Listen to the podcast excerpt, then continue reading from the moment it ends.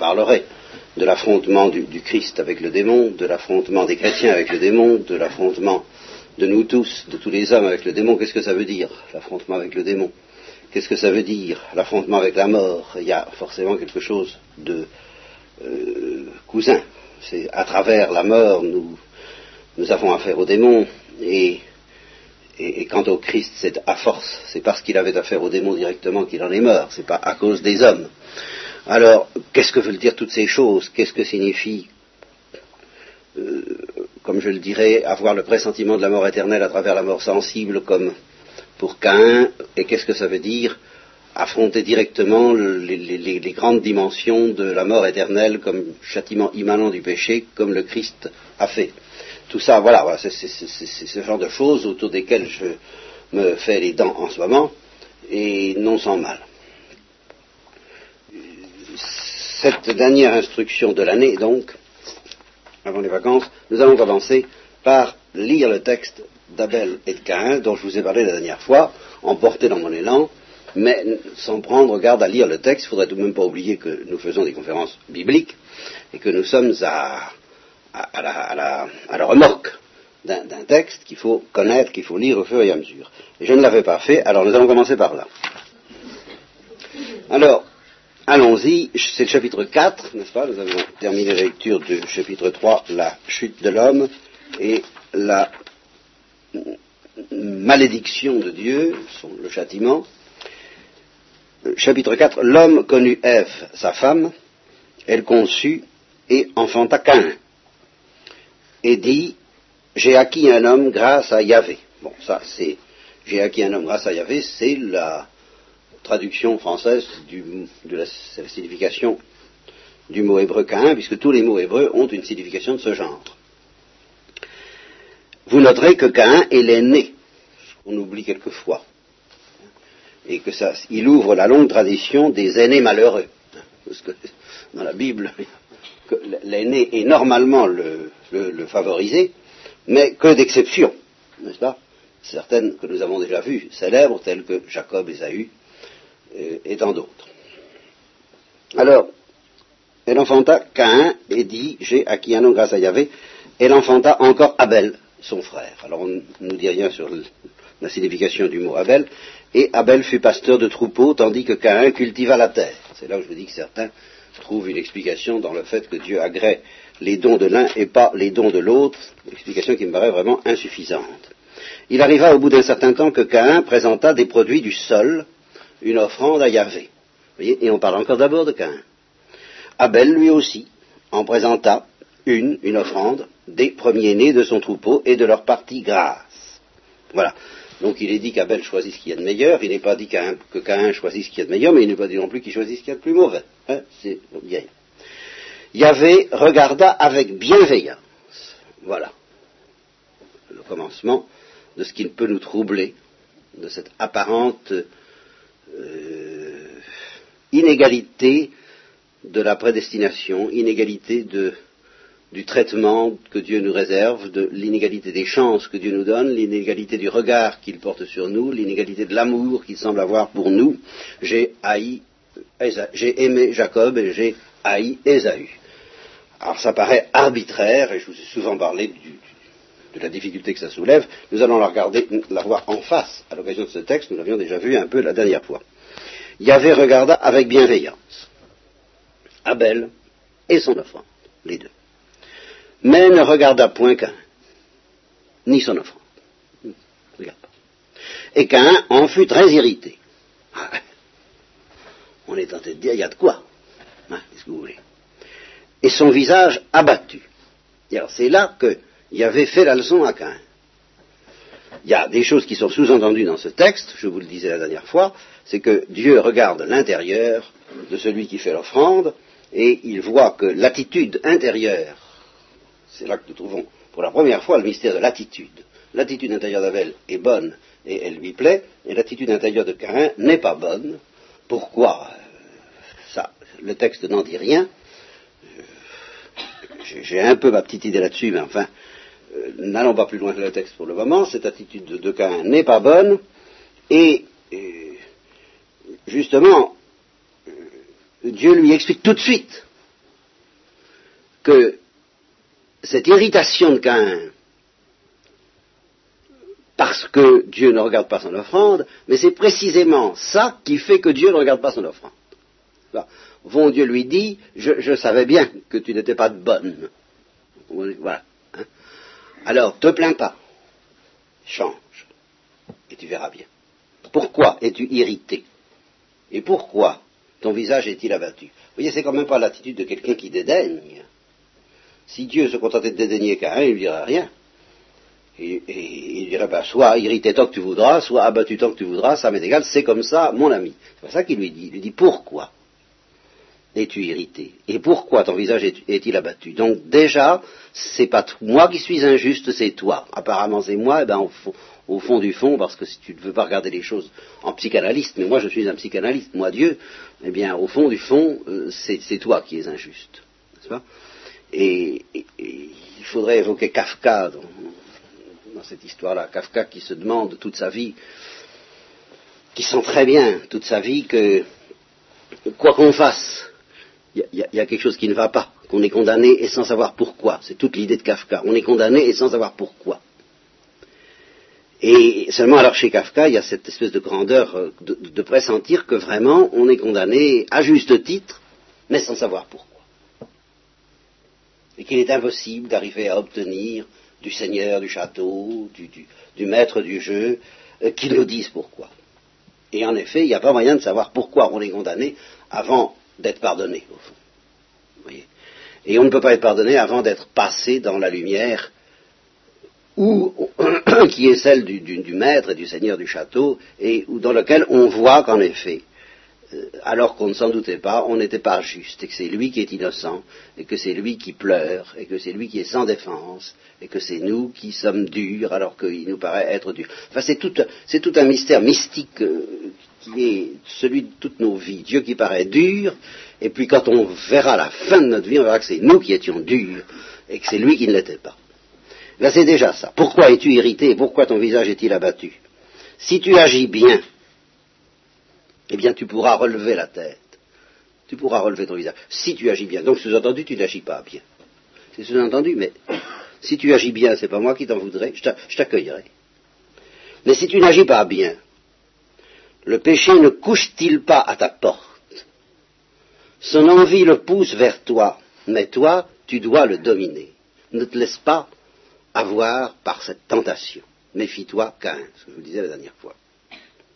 Et alors, là, sans transition, voyez, Cain, il répond pas. pour une fois, c'est pas Dieu qui répond pas, c'est Cain.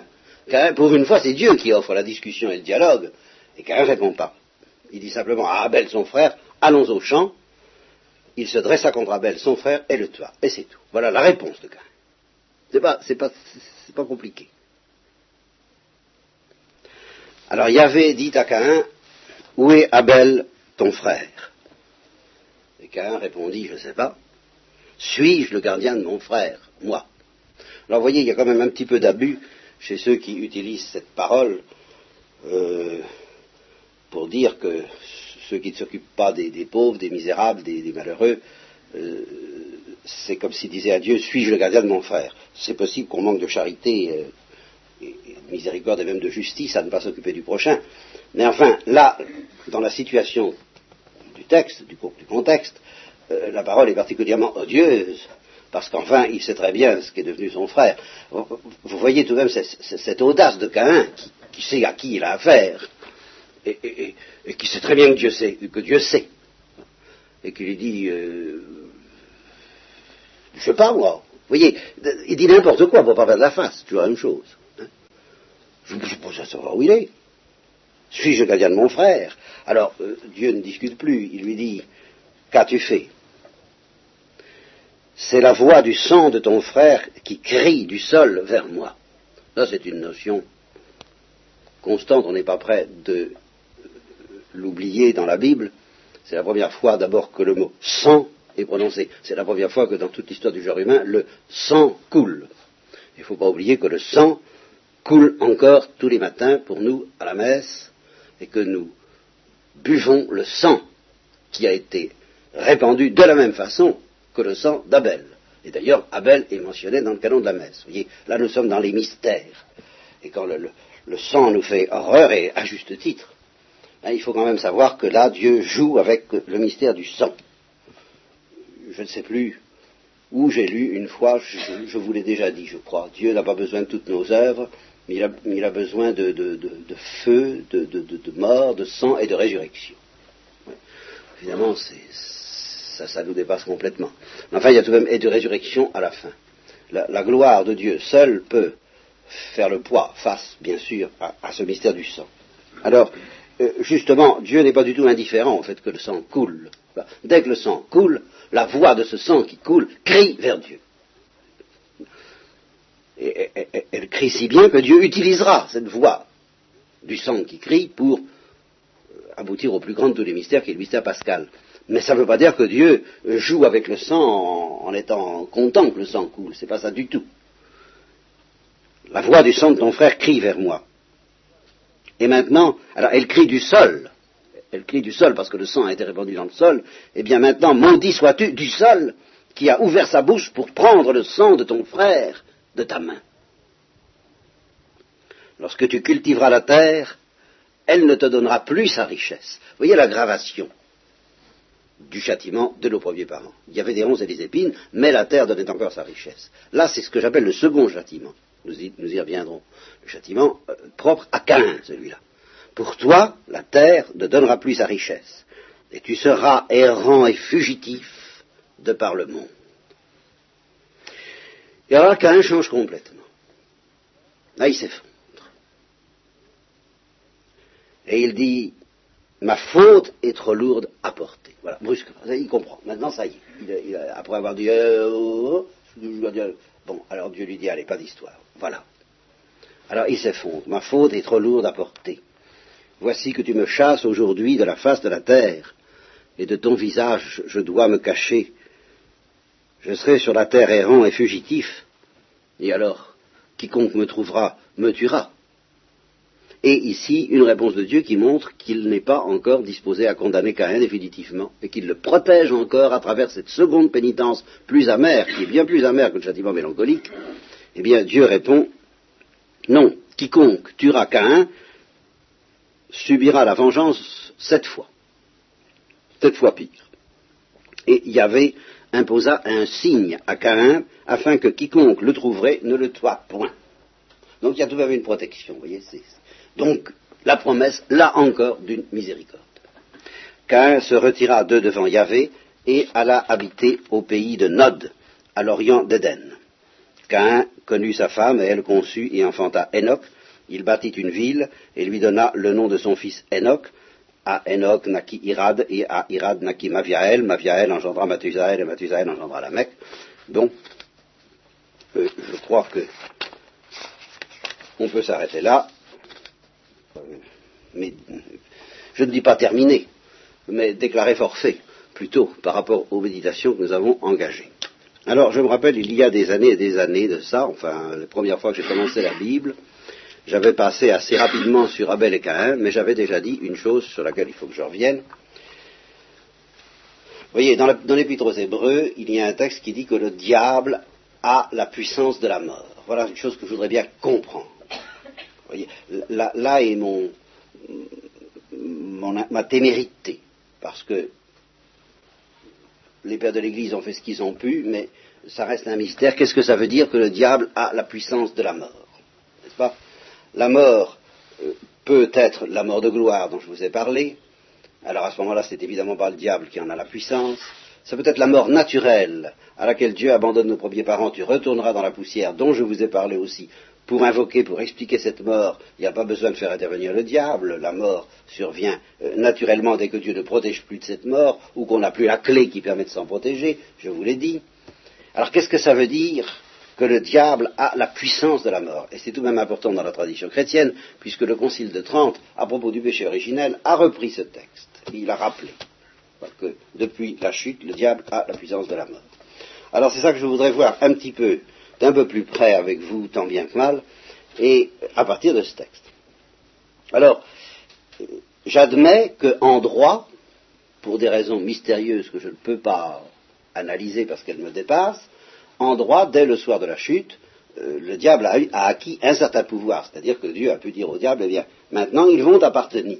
Ils vont t'appartenir puisqu'ils ont péché. Euh, le, genre humain va t'appartenir dans une certaine mesure. Tu vas pouvoir exercer sur eux, puisque je les abandonne au, pouvoir naturel de la mort.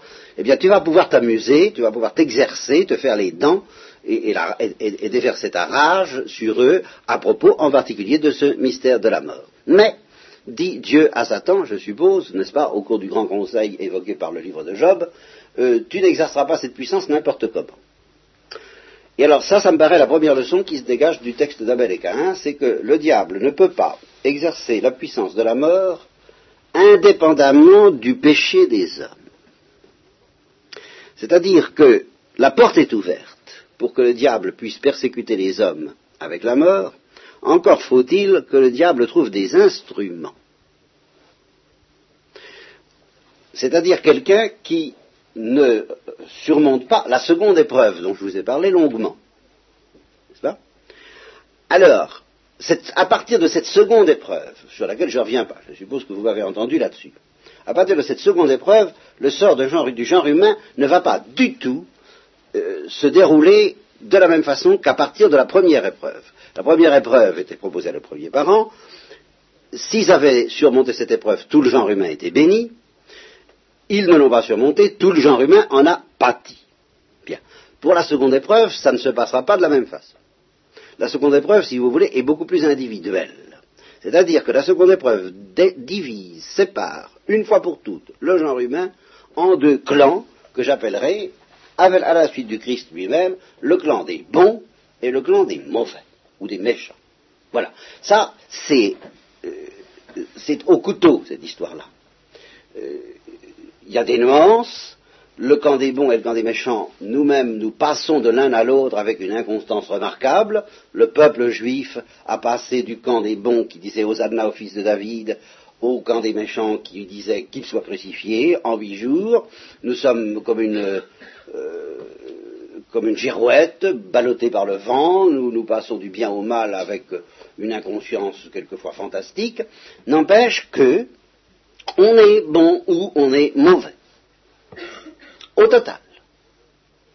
Et tout en étant bon, on peut avoir de mauvais mouvements. Et tout en étant mauvais, on peut avoir de bons mouvements. Mais au total,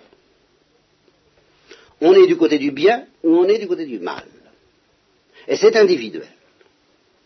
Ça n'est pas comme pour la première épreuve. Alors, euh, je m'empresse de dire que cette division en bon et en méchant, avec toutes ses subtilités, avec toute sa complexité, justement, le cœur humain est complexe. Pourquoi? Parce que le combat entre le bien et le mal se joue perpétuellement dans son cœur et que la frontière entre les deux passe par le milieu du cœur de chacun de nous. C'est une affaire entendue n'est-ce pas? Et que, je vous répète, on a beau être bon, on a des complicités avec le mal. On a beau être mauvais, on a des complicités avec le bien. La bataille n'est pas réglée tant que le dernier moment n'est pas arrivé. Je suis tout à fait d'accord. Donc c'est très complexe. Et pour voir cette histoire-là, il n'est pas mauvais de lire des romans comme ceux de Dostoevsky, je vous l'ai dit souvent, où on voit le bien et le mal euh, se succéder à une vitesse vertigineuse dans le cœur du même être humain, euh, quand en particulier le euh, relisez lisez le récit de la conversion du du mystérieux visiteur du Starets dans les frères Karamazov, euh, ce mystérieux visiteur qui vient dire au Starets, qui à ce moment-là n'était pas encore Starets, je ne crois pas, il vient lui dire, eh ben, j'ai assassiné, j'ai assassiné, je crois qu'il a assassiné, je pense qu'il a assassiné sa femme, enfin j'en sais rien, mais enfin il s'est arrangé pour que ce soit quelqu'un d'autre qui paye à sa place, donc c'est quand même un gros péché, hein, et où il a accepté que quelqu'un d'autre paye à sa place, je ne sais plus très bien, enfin c'est tout de même quelque chose d'assez énorme, et il, dit au Starets, j'ai ça sur la conscience, moi c'est qu'un, vous voyez, je suis errant et fugitif, je, porte le malheur dans, mon cœur, je, fuis la face de Dieu en permanence, ce, fardeau est écrasant pour moi, qui, me l'enlèvera hein? Il, explique ça au, futur Starets. Et, et, à ce moment-là, le Starets lui dit, eh bien, il y a une solution, euh, dites tout. Avouez. Confessez-vous. Avouez votre faute. Alors l'autre dit, ben oui, euh, oui, oui, je sais bien que si je fais ça, ce sera le paradis sur terre. Voyez-vous la notion du paradis sur terre hein, Le prix qu'il faut payer. Hein. Si je fais ça, si j'avoue, ce sera le paradis sur terre. Mais pour le moment, ben, je ne suis pas encore en état très euh, Donnez-moi du temps.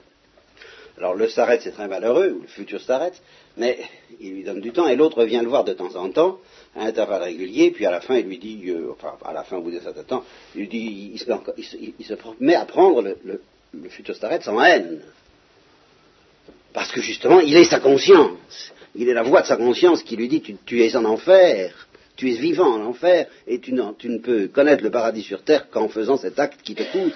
Alors il se prend, il le prend en haine, à un moment donné, et il lui, il en colère et il lui dit c'est très commode de dire ça, euh, bien sûr, ça, ça, ça, va, ça va facile, hein, mais il faut y être. Puis après tout, euh, euh, personne, il est mort, celui qui, qui, a payé à ma place serait mort de toute façon. Il y a ma femme, il y a mes enfants, qu'est-ce qui va en résulter pour eux Est-ce que j'ai le droit de les embarquer dans ce déshonneur Enfin, et alors le Sarah dit, mon Dieu, il pense à ça dans un pareil moment, alors qu'il y a un pareil enjeu, alors que c'est, le ciel et l'enfer qui sont devant lui, et il pense à ces trucs-là, tout, tout humain.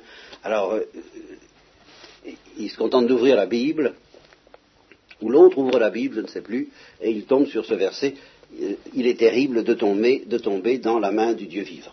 Alors il referme le livre avec fureur et, peur en même temps, il lui dit, c'est terrible ce qu'on trouve dans ces livres, et euh, il s'en va. Et puis il revient encore une fois, et il lui dit, bon, cette fois, ça y est, je suis décidé, euh, ce sera demain. Ce sera demain. Et alors je demande, il y a un stylet sur la table. Et il revient, il a oublié quelque chose, il revient et il dit, j'ai oublié quelque chose, j'ai oublié mon mouchoir, enfin n'importe quoi, et il joue avec le stylet, et puis il s'en va, et il avoue. Il avoue, alors personne ne le croit, on le prend pour fou, il, va à l'hôpital, et alors le futur starets va le voir, il a beaucoup de mal à se faire euh, admettre auprès du, malade, n'est-ce pas, parce qu'on le rend responsable de lui avoir siphonné la, tête, n'est-ce pas, évidemment, c'est sa faute, bien sûr. Alors, euh, il a beaucoup de mal à obtenir une entrevue, et il, réussit quand même, et l'autre lui dit, ben ça y est, c'est le paradis sur terre, et, ma femme et mes enfants ont été épargnés puisqu'on ne me croit pas, je, sens Dieu, c'est merveilleux, je, suis dans, une joie indescriptible, mais sache bien que le jour, euh, la veille du jour où je me suis euh, dénoncé, euh, tu n'as jamais été si près de mourir. Quand j'étais revenu, j'étais revenu pour te tuer. J'étais revenu pour te tuer. Alors là, on voit très bien ça, c'est vraiment la complexité du cœur humain. Au moment même où il est sur le bord d'aller au ciel, il n'est jamais plus près, il, jamais été plus près de l'enfer. Parce qu'un second crime comme celui-là, c'était probablement l'endurcissement définitif. Alors je suis tout à fait d'accord, je suis tout à fait conscient de tout ça, hein.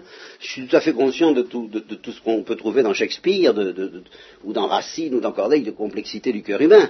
Euh, mais au total, je maintiens qu'au total, on est dans un quand on est dans l'autre, on est sur une pente où on est dans l'autre, on est dans la lumière ou on est dans les ténèbres.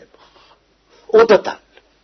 Ce que l'Église d'autrefois appelait être en état de grâce ou en état de péché mortel. Et puis, c'est comme ça. Il n'y a, rien à faire. Il n'y a pas, c'est une, des choses les plus pernicieuses de la théologie d'aujourd'hui, d'imaginer une espèce de no man's land intermédiaire entre euh, être bon et être mauvais à savoir, euh, bon, le bon bougre, hein, que ça veut dire hein. des, pauvres gens. Nous sommes pêcheurs. Et alors être pêcheur, ça veut dire être un bon, bon, bon pêcheur. Bon pêcheur. Bien, bon. Hein, euh, c'est quand même inouï, ça. Euh, même si on est bon, on est pêcheur, oui, tout à fait d'accord, puisque justement on est tellement tenté du pire. Mais on est bon ou on est mauvais. Et si vous me dites, eh ben vous, alors, eh ben je répondrai comme Jeanne d'Arc, si je n'y suis, Dieu m'y mette. Et si j'y suis, Dieu m'y garde. Et je dois espérer y être.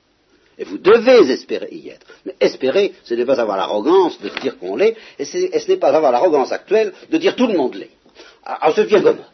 Ah, c'est bien pratique. Hein On n'a pas besoin de s'en faire. Je ne juge pas. Donc, implicitement, que tout le monde est bon, tout le monde il est beau, tout le monde il est gentil. Hein Bon. Et puis voilà. Eh bien, c'est pas vrai. Tout le monde n'est pas bon. Tout le monde n'est pas Abel. il y a Abel et il y a Cain. Et je regrette. Et nous sommes d'un côté ou de l'autre de la barque. Et nous devons avoir confiance, mais la confiance tremblante de quelqu'un qui se réfugie. et non pas la confiance arrogante de quelqu'un qui dit il n'y a pas de problème. Ça, ça ne marche pas. Bon. Alors, tout le monde étant... Euh, oui, alors ce, que j'ajoute, c'est que cette division entre les bons et les mauvais ne doit pas être confondue avec la division traditionnelle dans l'Église entre les réprouvés et les prédestinés. Alors, je ne sais pas si vous avez entendu parler de ces notions-là, que vous, en tous les cas, je vous en parle euh, pour vous en instruire si vous n'en avez pas entendu parler et pour mettre les choses au point si vous en avez entendu parler. N'est-ce pas? On appelle prédestiné quelqu'un qui est finalement sauvé. Donc qui est finalement bon au moment de la mort et qui entre dans le cœur de Dieu, qui entre, qui va au ciel. On appelle réprouvé quelqu'un qui est finalement réprouvé, c'est-à-dire qui euh, ben, ne connaît pas le ciel et il faut, n'ayons pas peur des mots, hein, euh, donc qui va en enfer. Voilà, ça c'est la tradition chrétienne. Eh bien, justement ce que je viens de vous dire là, la petite histoire que je viens de vous raconter et tout ce que je vous dis maintenant vous invite à ne pas confondre la division entre prédestiné et réprouvé, division qui nous échappe entièrement. Alors là, nous ne savons pas. Et nous n'avons pas le droit de juger. Alors là, nous n'avons pas le droit de juger. Là, nous n'avons pas le droit de savoir qui est sauvé définitivement ou qui ne l'est pas.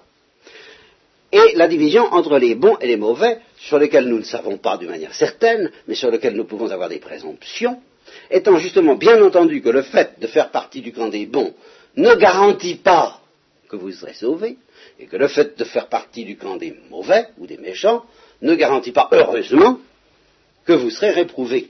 Voyez Alors, là, euh, ne confondons pas ces deux divisions. Elles sont aussi abruptes, aussi absolues l'une que l'autre, seulement l'une est définitive, éternelle, et l'autre ne l'est pas. Bon. Et puis il y a une autre différence entre les deux, mais alors cette autre différence, euh, c'est moi qui en prends la responsabilité. Parce qu'il y a le problème du petit nombre des, ou du grand nombre des élus qui a beaucoup agité l'Église. Jusqu'au XVIIIe siècle, je ne dis pas tous les pères, mais un grand nombre de pères de l'Église étaient plutôt favorables à la thèse du petit nombre des élus. Bon, ça a beaucoup changé depuis le XVIIIe, n'est-ce pas? Euh, Aujourd'hui, euh, il est difficile de trouver quelqu'un qui, pourrait, qui pourrait prétendre à la candidature à la réprobation. Ça n'existe pas. Bon, euh, c'est un autre excès, comme je viens de vous le dire, pas beaucoup plus rassurant que le premier. Mais c'est certain que contre l'espoir qui nous tient au cœur, spontanément, on a tout de même envie que le nombre des élus soit le plus grand et que le nombre des réprouvés soit faible. Euh, il ne faut d'ailleurs pas trop, trop, trop euh, miser tout sur cette question mathématique, pour, plusieurs raisons, aussi bien au plan de la charité qu'au plan de l'espérance. Vous comprenez, au plan de la charité, s'il n'y a qu'un seul réprouvé, ça doit nous rendre aussi malades. Cet unique réprouvé, et euh, nous devrions, comme le Christ lui-même, être prêts à donner notre vie pour lui, tout autant que s'il y en avait des millions. ça, si on comprend ce que c'est qu'une âme, le, prix d'une personne, le prix d'une destinée éternelle, euh, un seul qui se perd euh, mérite que le Christ meure pour lui tout autant que des millions. Et doit nous rendre malades, que deviendra le pécheur s'il n'y en a qu'un Voilà pour la charité. Et quant à l'espérance, eh bien, je suis formel, je suis farouche, Supposons que vous appreniez par des informations très très particulières qu'il n'y aura qu'un seul élu, vous avez le devoir strict d'espérer être celui-là. Strict, envers et contre tout. Et justement, Dieu récompensera celui qui aura confiance envers et contre tout, et envers et contre toutes les statistiques en particulier, puisque là, dans un cas de ce genre, c'est la statistique qui irait contre l'espérance, qui serait une immense tentation contre l'espérance. Eh bien, celui qui saurait résister à cette tentation contre l'espérance que constituerait une telle statistique pour dire, eh bien, j'ai confiance, hein, tout en étant malade du sort des autres, bon, ben, celui-là serait sauvé. Et inversement, quand il n'y aurait qu'un seul réprouvé, eh bien, craignez. Craignez de l'être tout autant que s'il y en a beaucoup. Ceci dit, pour notre psychologie humaine, je crois que la quantité, ça compte un peu, et par conséquent, euh, je me crois le droit et le devoir d'espérer tout de même, alors ça c'est une opinion strictement personnelle, mais je tiens à ce que vous sachiez que c'est mon opinion, ou plutôt c'est mon espérance. Je, demande à Dieu, euh, si vous voulez, quand, quand j'écoute les saints, quand j'écoute le Père Colbert que nous lisions encore, dont nous lisions la vie encore à la récollection, bon, il veut pas le salut d'une âme ni de milliers d'âmes, il veut le salut de toutes les âmes. Donc il y a une espèce de tension dynamique d'espoir fou et de demande à Dieu que tous les hommes soient sauvés, selon la parole de Paul, Dieu qui veut que tous les hommes soient sauvés. Donc nous devons espérer le salut de tous, pas de la majorité, de tous. Et cependant, comme il faut prendre au sérieux le mystère du mal, eh bien évidemment, au total, euh, à, un second plan qui, n'est pas le même, si vous voulez, au plan de la folie, nous devons espérer et demander et prier pour que tous les hommes soient sauvés. Et puis au plan de la théologie, alors ça c'est autre chose. Au plan de la théologie, on peut et on doit craindre que tous ne le soient pas. Alors à ce moment-là, c'est au plan de la théologie que je parle, non pas au plan de la folie d'espérance, au plan de la théologie, eh bien, euh, c'est mon opinion et c'est mon espérance que, au total, euh, la miséricorde de Dieu est tellement non seulement grande, parce qu'elle est infinie, mais secrète dans ses voies, mystérieuse dans ses voies, et elle nous jouera tellement plus d'un tour à la fin, que j'espère qu'un grand nombre d'hommes seront sauvés au dernier moment. Pas, il y a un salut du dernier moment qui est constant dans la tradition de l'Église, je vous en ai déjà parlé, et je le répète. J'espère que, grâce au dernier moment, la majorité des hommes sera sauvée. Voilà, je cultive cette espérance. Mais grâce à qui? Eh bien, grâce au petit nombre qui reste petit des bons. Voyez, parce que ça veut dire ceci, j'espère que la majorité des méchants sera sauvée. Oui, voilà ce que je dis. Je dis d'une part, je, crains que les méchants ne soient en majorité, que les mauvais ne soient en majorité, et ceci en vertu de l'évangile. Large est le chemin qui mène à la perdition. Donc, je crains très sérieusement que l'immense majorité des hommes ne s'engagent en fait sur le chemin qui mène à la perdition. Et que petit soit le nombre de ceux qui trouvent la porte étroite et le chemin étroit qui mène à la vie et qui s'y engagent. Ça, je le crois, je le crains. Par conséquent, espérer que le plus grand nombre sera sauvé, ça veut dire espérer que le plus grand nombre des méchants ou des mauvais sera sauvé. Eh bien, je l'espère, grâce au bon et grâce au Christ. Grâce à l'application des mérites du Christ, par le petit nombre de ceux qui auront trouvé la porte étroite et seront allés jusqu'au bout du mystère de la sainteté. Grâce aux saints, j'espère que justement Dieu ne décevra pas leur espérance d'une fécondité par milliards, donc d'une fécondité d'un très grand nombre d'élus. Donc ne confondons pas la division entre Abel et Caïn, dans laquelle je dis ben, il y a beaucoup de Caïn et très peu d'Abel, et puis la division entre réprouvé et prédestiné, dans laquelle j'espère qu'il y a beaucoup de Caïns qui, comme le texte le suggère, seront finalement sauvés. Et alors, à ce sujet, il y a en somme trois châtiments qui se succèdent dans, euh, si on prend le Christ, l'évangile, ce que nous dit l'évangile, et la Genèse, il y a trois châtiments qui se succèdent. Il y a le châtiment mélancolique dont je vous ai parlé, qui est infligé à nos premiers parents, il y a le châtiment de Caïn, qui est déjà beaucoup plus grave, qui n'est plus simplement mélancolique et nostalgique, mais comme je vous l'expliquerai, qui comporte déjà une morsure de l'enfer. Et Caïn commence à connaître ce que c'est que le poids de l'enfer qui pèse sur lui, comme le mystérieux visiteur du Starets, disant je suis vivant en enfer, et si je me dénonce, je serai vivant au paradis, sur la terre. Oui, eh bien, ça, oui, Caïn expérimente déjà quelque chose, en somme, de la peine éternelle que mérite son crime, mais la miséricorde reste encore une possibilité pour lui. Et puis le dernier châtiment, ben, c'est le châtiment dont menace Jésus-Christ dans l'Évangile, celui qui est irrémédiable. C'est seulement la, troisième chance, si je peux dire, qui, si elle est écartée, alors risque de mener à la réprobation. Mais dans le texte de la Bible, même les mauvais sont invités au repentir. Et ils sont invités au repentir à travers le châtiment aggravé que subit Caïn. Et il est très remarquable que Caïn, qui s'est révolté contre le châtiment mitigé imposé aux hommes et à son frère, ne se révolte plus contre le châtiment écrasant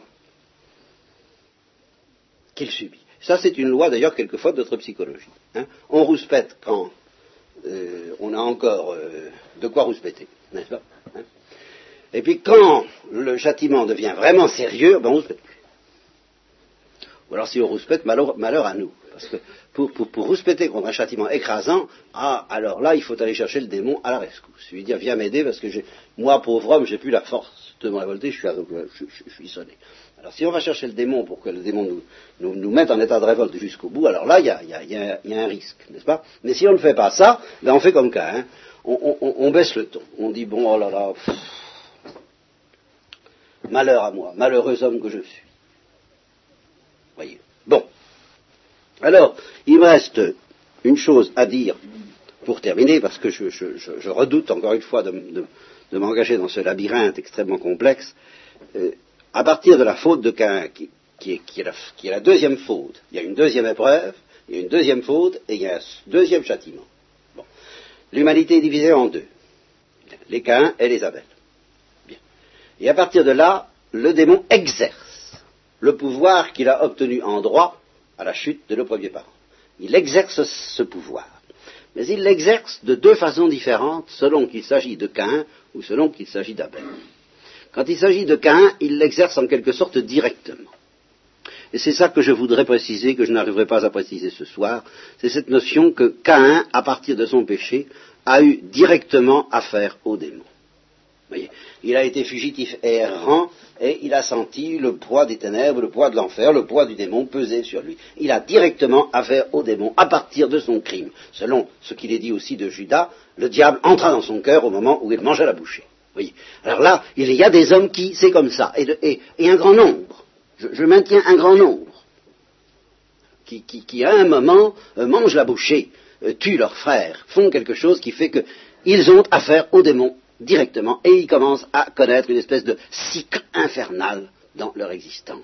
C'est le châtiment euh, de ce que j'appelle, c'est ça aboutit normalement à une mort qui n'est plus seulement la mort naturelle, mais qui est une sorte de sacrement de l'enfer. C'est-à-dire, c'est pour ça que la mort a ce visage horrible que nous lui connaissons, quelquefois, parce qu'elle est peut-être le sacrement de l'enfer. Et pour Cain, la mort va être désormais le sacrement de l'enfer auquel il a droit.